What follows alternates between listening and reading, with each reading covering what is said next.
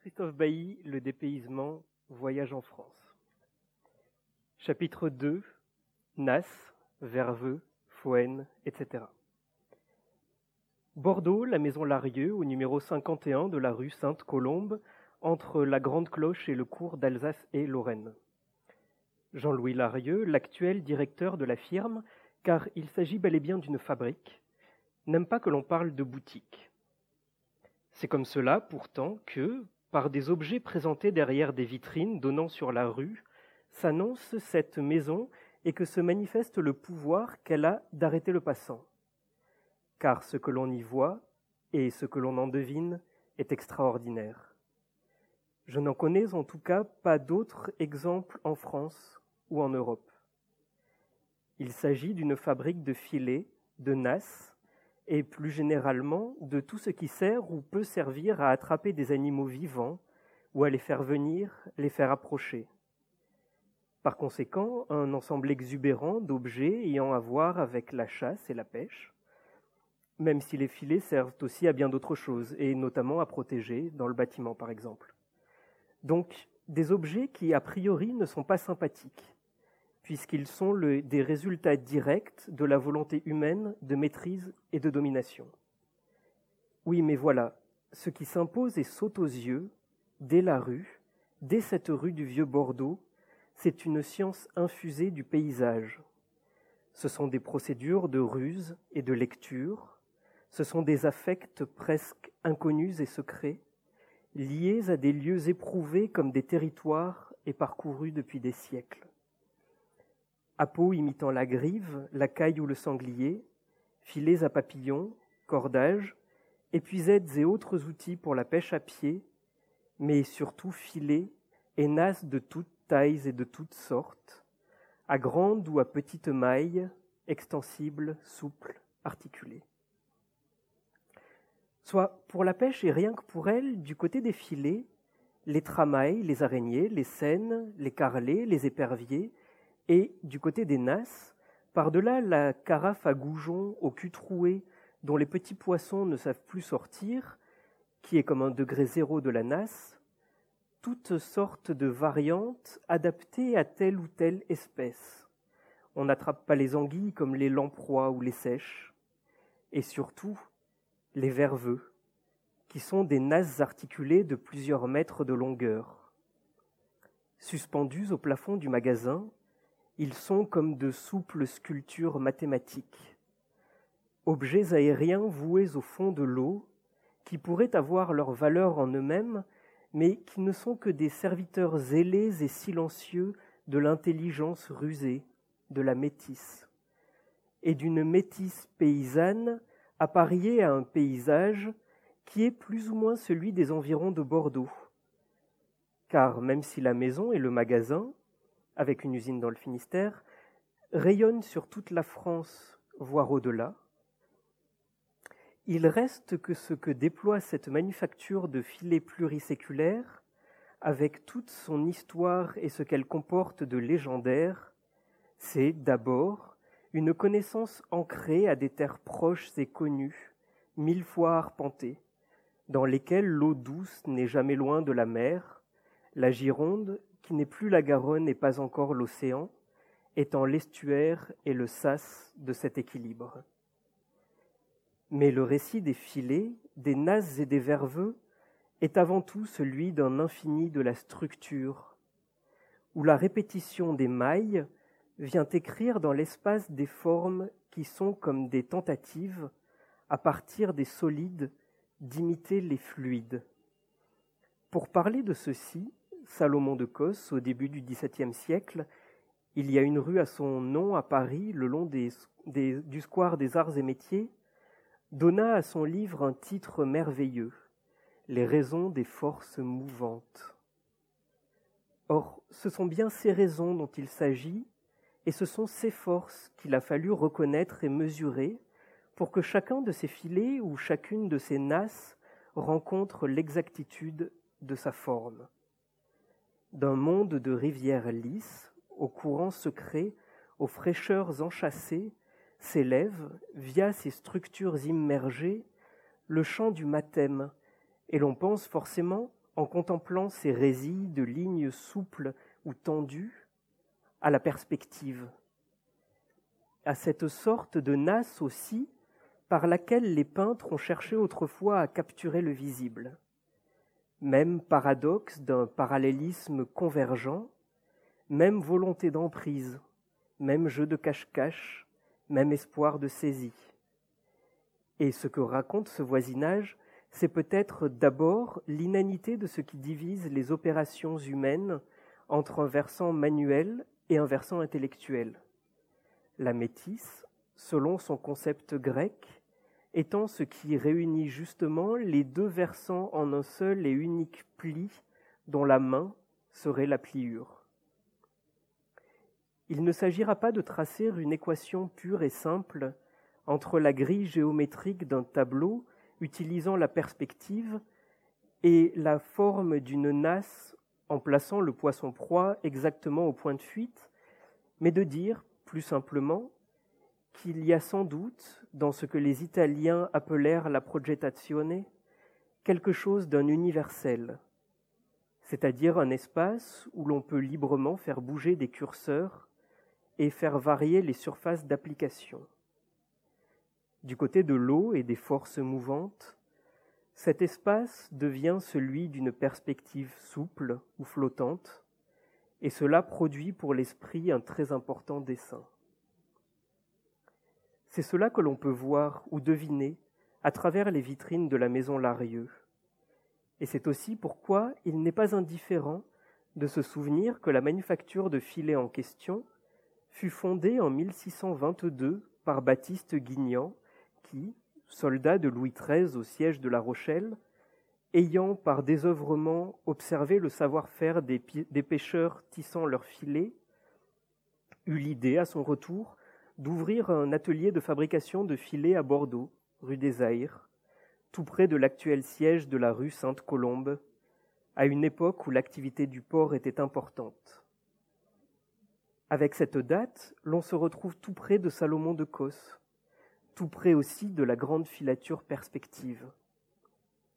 Point de fuite et point de croix, ce qui s'établit par-delà la broderie d'espace et l'histoire familiale de la firme une lointaine descendante Guignan ayant épousé en 1895 un Larieux, dont proviennent en droite ligne les actuels propriétaires, c'est un étonnant creuset, où des, modèles, mathématiques se mêlent à des odeurs de vasières, où la patience de pêcheurs paysans configure des objets aussi sophistiqués que le sont les massocci de Paolo Uccello, et par lesquels vient s'écrire une longue histoire d'un rapport de familiarité au paysage. Entre le regard peut-être discret, distrait de Baptiste Guignan sur un quai de La Rochelle et l'actuelle devanture de la rue Sainte-Colombe, ce qui se présente, c'est tout un ensemble de gestes appelés par les formes et les ordres de glissement de la nature. C'est toute une mimétique, toute une Bildung la formation d'un tissage civilisationnel dont ce point particulier de la ville de Bordeaux, via cette maison et ses objets, est le nœud.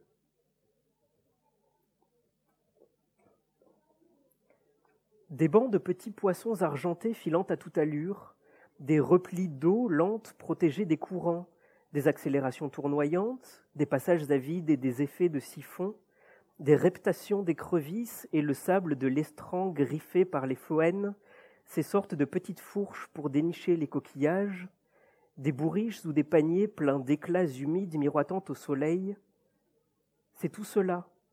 C'est le frémissement vivant du paysage qui est incorporé à la sensation que l'on éprouve en franchissant la porte du 51 rue Sainte-Colombe. Je me souviens, des trois saumons entrecroisés entourant les initiales LF et surmontés d'une couronne qui sont l'emblème de la maison. Du sol en parquet, du magasin avec les filets prêts pour la livraison, emballés dans des sacs de plastique transparents portant une étiquette. Du petit bureau, derrière la paroi vitrée, assez encombrée.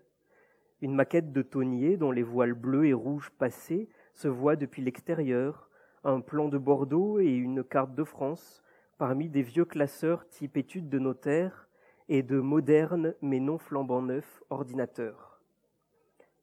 De la matière des cordages, celle odorante, du chanvre, du lin ou du sisal, et celle, colorée ou luisante, des tressages synthétiques, nylon, polyéthylène, polyamide.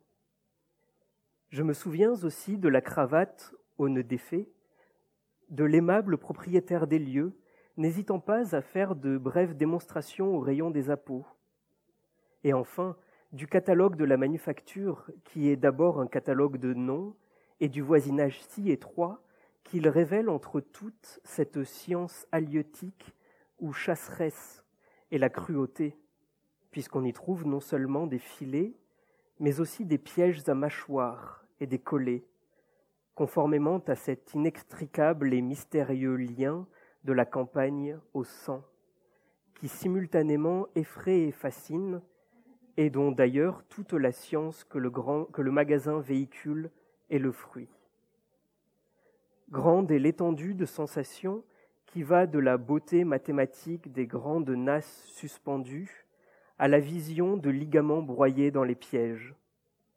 Mais telle est, et doit être sans doute, la mesure selon laquelle un pays est connu et s'éprouve. Non à la façon d'un paisible répertoire de souvenirs et de coutumes, mais à celle d'une pelote complexe et enchevêtrée où époques, affects et dimensions s'entremêlent, comme ici le font le chanvre et le nylon, la petite épuisette et le grand carrelé, l'émerveillement et l'effroi de telle sorte qu'en ressortant dans la rue, en plein centre de Bordeaux, on s'éprouve un peu différemment dans cette ville. Remis au côté sanglant de la quête pour la nourriture, à un monde d'impitoyable chasse, et levant la tête vers les immeubles, souvent très beaux de ce quartier, on ne peut que faire le lien et se répéter la leçon de Walter Benjamin lorsqu'il constatait que les grands témoignages de culture étaient aussi des documents de barbarie. Leçon qui défait à sa base l'idéologie du progrès continu, ethnocentré, mais dont il faut répercuter l'effet de surprise pour qu'elle demeure efficace. Car rien n'est moins barbare, cela va sans dire, que la rue Sainte-Colombe, surtout qu'elle s'ouvre en une sorte d'ouïe ou de nasse, que l'on n'a pas été jusqu'à baptiser place, mais qui en a tous les aspects, à commencer par la terrasse du café des frères Apollinaires, où l'on peut, en saison, s'installer et boire un verre de vin ou n'importe quoi d'autre. Mais comment boire n'importe quoi d'autre à Bordeaux? La forme de la rue, qui s'entr'ouvre juste après la devanture brun-rouge de la maison Larieux, est due, semble-t-il, au fait qu'elle recouvre le, le contour de l'ancienne église Sainte-Colombe, dont elle tire son nom mais dont ne reste rien d'autre que cette forme, lointaine empreinte urbaine, marquée dans le réseau de ce dédale étonnamment vaste, déployé derrière la succession des façades longeant la Garonne, et qui, des Chartrons à Saint-Michel, semble égrener toutes les manières d'habiter ou de faire la ville, de la plus austère compacité bourgeoise à l'improvisation bigarrée d'un quartier d'arrivants, autrefois espagnol, aujourd'hui maghrébin. Mais il s'agit là d'une autre histoire, celle de Bordeaux, avec tous ses récits oubliés en cours ou à venir. Un monde, une ville entière, c'est-à-dire cette immensité que l'on peut toutefois, par l'entremise d'un plan, tenir dans ses mains, la toponymie déclenchant dès lors le roman au lieu de le calmer, allée de Tourny, rue judaïque, rue de Cursol, rue Esprit des Lois, de pierre. On dirait, et c'en sont parfois, des noms de stations. Et tout pourrait glisser à partir d'eux, s'en aller dans des lointains où seraient convoqués, autant que les natifs, les grands exilés qui trouvèrent là refuge, Holderlin et Goya. Mais le propos ici, il faut presque que je me le rappelle, était tout autre. Un lieu rien qu'un seul lieu, en pleine ville une officine de campagne, un conservatoire de pratique, une fabrique. Chapitre 3 le Basacle. Une fabrique. C'est ce que serait peut-être le Basacle, cette sorte de barrage placé entre le pont Saint-Pierre et le pont des Catalans à Toulouse, là où la Garonne, formant une ample courbe, semble infiniment s'élargir. Barrage à moulins autrefois, il alimente aujourd'hui une petite centrale hydroélectrique ouverte aux visiteurs, où a été aménagée une passe à saumon accompagnée d'un observatoire d'où l'on peut supposément les voir. Toulouse après Bordeaux, c'est un autre monde. Ces deux villes qui, de loin, pourraient être appariées en cette entité bien trop vague que serait le sud-ouest, sont en fait aux antipodes l'une de l'autre. Parler de Toulouse à Bordeaux est comme une faute de goût, et de Bordeaux à Toulouse quasi un affront. Il n'y a pas de haine, mais les deux villes s'ignorent ou préfèrent s'ignorer, c'est plus simple. Rien de commun entre la brique et la pierre, ou entre le fond terrien qui imprègne Toulouse et la touche d'air marin qui passe à Bordeaux. Et pourtant c'est le même fleuve qui traverse ou longe les deux villes. C'est la proximité au même pays, l'Espagne, qui colore leur histoire. Mais mon sujet ici est justement le fleuve le fleuve qui, descendant des Pyrénées pour aller rejoindre l'océan par un grand estuaire, relie les deux villes, quoi qu'elles en aient. Une logique halieutique, ou celle des forces mouvantes, en tout cas ce qui correspond au savoir des saumons, qui est immense. Je m'explique. La vie des saumons forme un cycle qui s'étend sur des années et qui les conduit de leur zone de frais placés en altitude, tout en amont des rivières, jusqu'à la haute mer, très loin, à des milliers de kilomètres de leur lieu de naissance, pour les ramener avec une précision sidérante au lieu même où ils sont apparus, où ils n'auront plus qu'à mourir en déposant des œufs d'où naîtra un nouveau cycle, et ainsi de suite, sans fin. On a découvert assez récemment que c'était le développement exceptionnel de leurs facultés olfactives qui permet aux saumons de retrouver infailliblement le recoin précis de torrents où ils avaient vu le jour. Il reste que cette extraordinaire mémoire et que cette énergie déployée pour remonter, malgré les obstacles, le cours des rivières jusqu'au lieu de leur mort, qui est aussi celui de la renaissance et de la continuité de l'espèce, fascine. L'extrême régularité de ce cycle qu'il faudrait décrire avec plus de précision, car la descente elle-même, aménagée en paliers correspondant aux tailles successives des poissons, et donc à des besoins nutritifs évoluant avec l'âge, est, elle aussi, fascinante. Comme toutes les régularités et les circularités de la nature, pour, pour autant qu'on s'y arrête, donne le vertige. Là où ce que l'on condensait autrefois dans la notion d'instinct semble régner de façon absolue, et se dégage pourtant une impressionnante sensation de liberté, de liberté non errante. Et la pensée peut suivre. Si les poissons sont libres, ou si, munis d'un savoir, ils forent continuellement leur intention, qui est comme un fatum, l'énergie dépensée par la vie produisant des sillages, des chemins réguliers, où n'ont plus qu'à se tenir, tranquilles et inquiets, les prédateurs. Ours, qu'on voit d'un coup de patte interrompre brusquement le long cycle des saumons, ou hommes. On le sait, la plupart des saumons consommés aujourd'hui, et ils s'en consomment énormément, et spécialement en France, c'est un trait d'époque, sont des poissons d'élevage. Mais l'existence de saumons sauvages en haute mer et davantage encore à l'intérieur des terres, selon la capillarité des chemins d'eau douce, change la donne et modifie l'appréhension que l'on a du paysage.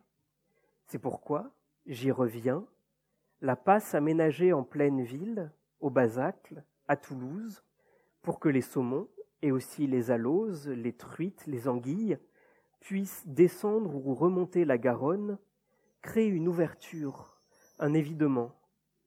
Appel d'air à même l'eau, commandement de bulles, envoi. Et d'autant plus que c'est aménagé de telle sorte que l'on puisse descendre sous le niveau de l'eau et, à travers un épais hublot, voir ce qui se passe ou ce qui passe. Rien, la plupart du temps.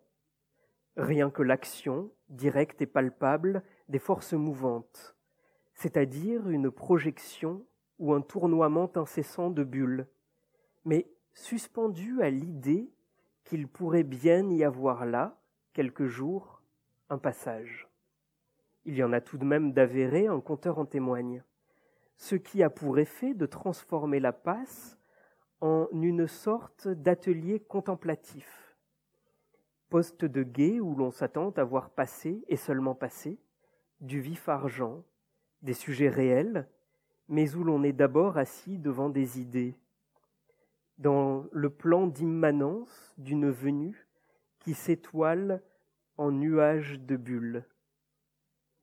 Cet atelier étrange à la fois platonicien et sensible, j'ai tenté de le décrire dans un poème écrit juste après avoir visité la passe à poisson du Basacle.